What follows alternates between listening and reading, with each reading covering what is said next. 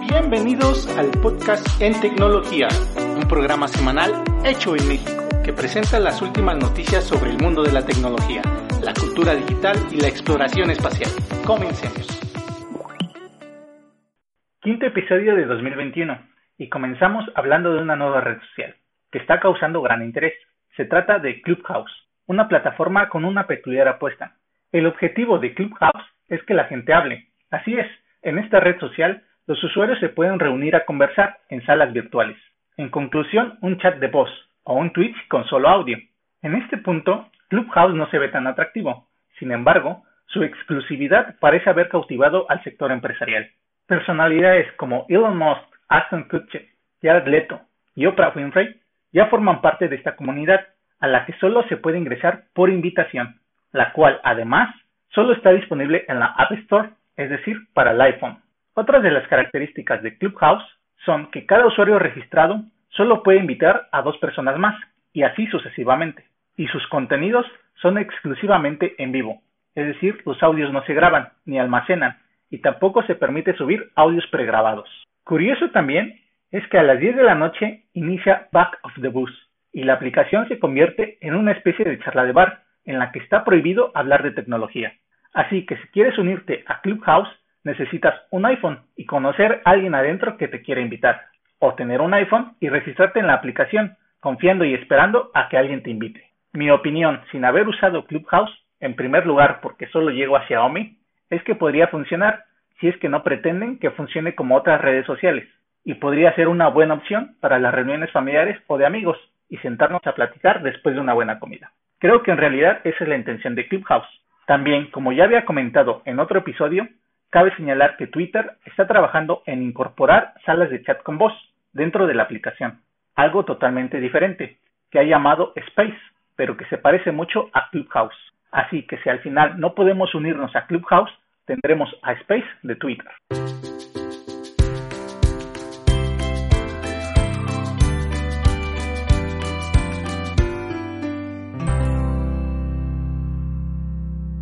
El fundador de Amazon, el multimillonario Jeff Bezos, ha anunciado su decisión de dejar el puesto de CEO de Amazon a finales de este año, 2021, luego de un récord de ganancias en 2020. Sin embargo, Bezos no abandonará de todo a su compañía, ya que se mantendrá como presidente ejecutivo, y en su lugar dejará a Andy Jassy, que se unió a Amazon en 1997 como responsable de marketing y ahora se desempeña como CEO de Amazon Web Service. En un comunicado para sus empleados, Besos afirma que desea dedicar sus energías y atención en, como él dice, sus nuevos productos e iniciativas tempranas, es decir, sus otras empresas, el periódico The Washington Post, la compañía aeroespacial Blue Origin y sus fundaciones benéficas.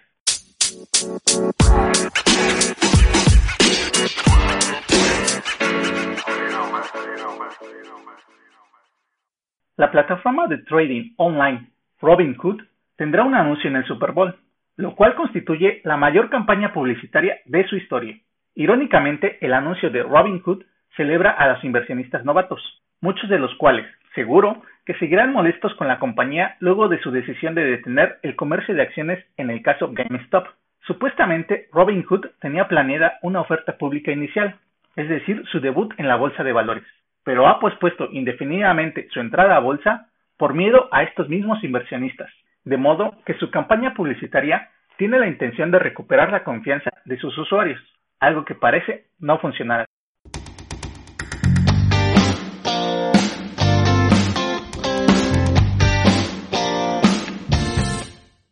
Continúa la revolución en el sector automotriz y del mismo modo que Microsoft se unió a General Motors, ahora Ford ha anunciado una alianza estratégica con Google que le permitirá en 2023 integrar en sus vehículos Android Auto y los servicios de Google.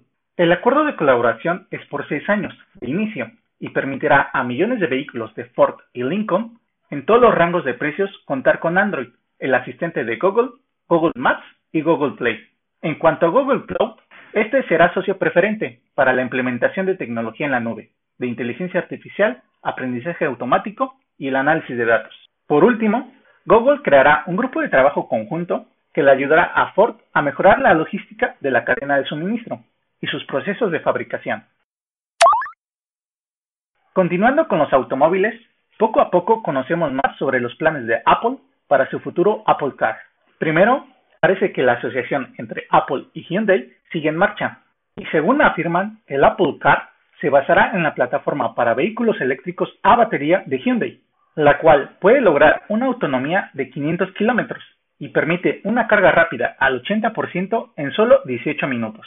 Igualmente, según un diario coreano, Apple va a invertir 3.600 millones de dólares en una colaboración con Kia Motors, empresa filial de Hyundai, para que produzca el Apple Car en los Estados Unidos, afirmando que el acuerdo sería para que Kia fabrique en su planta de Georgia 100.000 unidades al año a partir de 2024. Por otro lado, otras fuentes afirman que el Apple Car estaría diseñado para funcionar sin conductor, incluso podría no incluir un asiento para él, algo que no creo que sea real. Lo que sí es real es que Apple ha contratado a Manfred Harrer, que hasta ahora trabajaba en Porsche desarrollando el chasis de la gama Cayenne. Apple también acaba de anunciar que ha adquirido bonos por valor de 14 mil millones de dólares, a pesar de haber tenido un trimestre récord en ventas, un movimiento que hace que se produzcan preguntas sobre los planes que tiene Apple para tanto dinero. Otro producto que Apple prepara es al parecer un casco de realidad virtual que llegará en el 2022 o 2023 para competir directamente con Oculus y PlayStation VR. Sería inalámbrico y tendría 12 cámaras dedicadas a monitorizar el movimiento de nuestras manos y sensores LIDAR para mapear el entorno. También tendría pantallas 8K que serían capaces de seguir el movimiento de nuestros ojos. La mala noticia es que el precio de estas gafas rondaría los 3 mil dólares, bastante más caras que la competencia.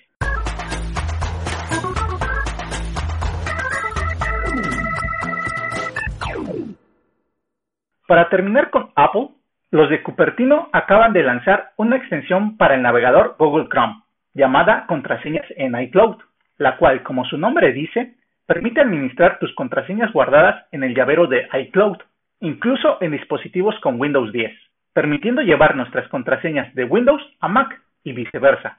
Lo mismo ha hecho Microsoft, pero para guardar tus contraseñas en tu cuenta de Microsoft. Microsoft lanzó también una extensión para el navegador Google Chrome llamada Autorrellenado de Microsoft, la cual, válgase la redundancia, permite administrar tus contraseñas en diferentes dispositivos, Windows o Mac, la cual resultaría ser incluso una opción más completa, ya que esta función para gestionar contraseñas ya forma parte del navegador Microsoft Edge y de la aplicación para dispositivos móviles Microsoft Authenticator en iOS o Android.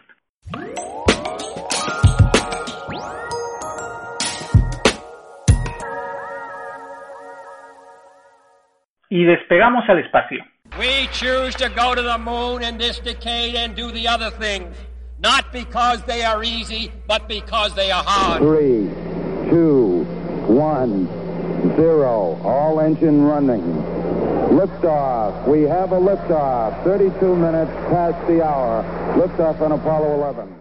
Febrero de 2021 será inédito en cuanto a exploración espacial. Por primera vez, Tres misiones llegarán a Marte de manera casi simultánea. El 8 de febrero llegará a la órbita marciana la sonda Al-Amal de la misión HOP de los Emiratos Árabes Unidos. El 10 de febrero se espera que la misión china Tianwen-1, compuesta por un orbitador, un módulo de aterrizaje y un rover, lleguen al planeta rojo.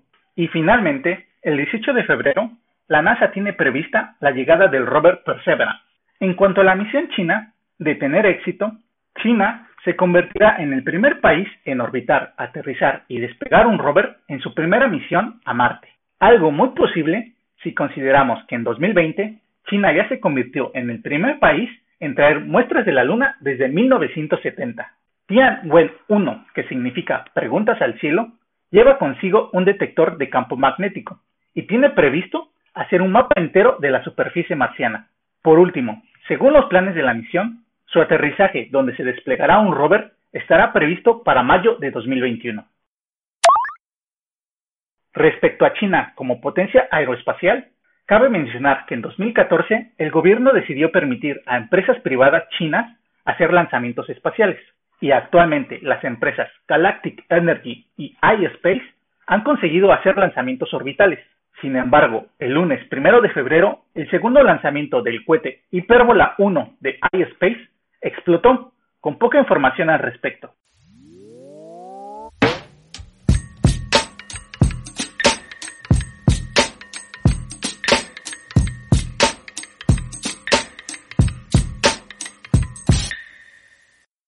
Quien también explotó en mil pedazos fue la Starship SN9 de SpaceX, la nave que en su versión final se espera lleve la humanidad a Marte.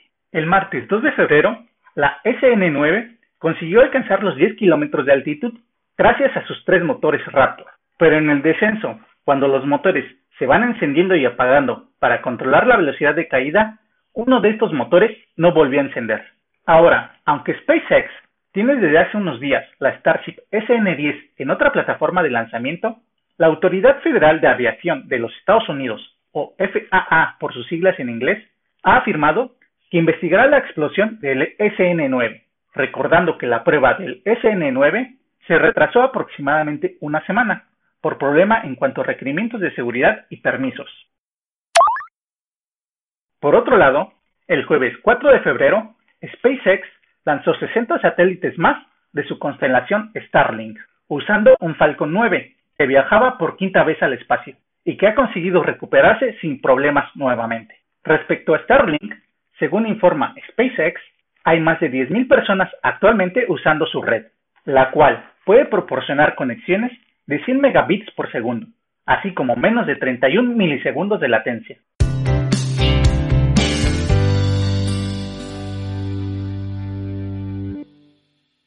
La última noticia del podcast es muy interesante, pues sorpresivamente SpaceX acaba de anunciar una nueva misión espacial tripulada, la cual se convertirá en la primera misión comercial de la historia, prevista para ser lanzada antes de que termine el año 2021. La misión, bautizada como Inspiration 4, llevará al espacio cuatro civiles a bordo de la Crew Dragon, la cual orbitará la Tierra durante dos o cuatro días, sin atracar en ningún sitio. Muy interesante porque además la misión es parte de una acción benéfica que pretende recaudar 200 millones de dólares para el Hospital Infantil de Investigación San Jude. Al mando irá Jared Isaacman, fundador y director general de for Finance, quien es un experimentado piloto tanto de aeronaves civiles como militares, quien corre además con todos los gastos y donará los tres asientos restantes al hospital, de modo que un asiento será para una trabajadora del hospital que ya ha sido seleccionada y los dos restantes se rifarán entre quienes realicen donaciones al hospital. Por supuesto, todos los miembros de la misión civil recibirán formación de astronauta por parte de SpaceX. Así que, ¿qué esperas? Puedes donar desde 25 dólares al Hospital St. Jude para el tratamiento de niños con cáncer. Y además podría ser parte de la historia, viajando al espacio. Cabe mencionar que esta será la primera de varias misiones civiles de SpaceX. La semana pasada, una empresa de Houston reveló el nombre de tres empresarios que pagarán 55 millones de dólares cada uno para volar a la Estación Espacial Internacional en enero del próximo año. Y un empresario japonés tiene un acuerdo con SpaceX para volver a la Luna. Y eso es todo por hoy. Mi nombre es Irving Yusel y te agradezco que me hayas escuchado. Si te ha gustado el programa, puedes suscribirte desde nuestra página web hoyentecnología.com. Para terminar, quisiera comentar que en tecnología tiene una media de 30 reproducciones diarias. Vamos comenzando, pero me gustaría recibir sus comentarios. Puedes hacerlo en iBox o en Facebook. Así que nada, nos vemos próximamente.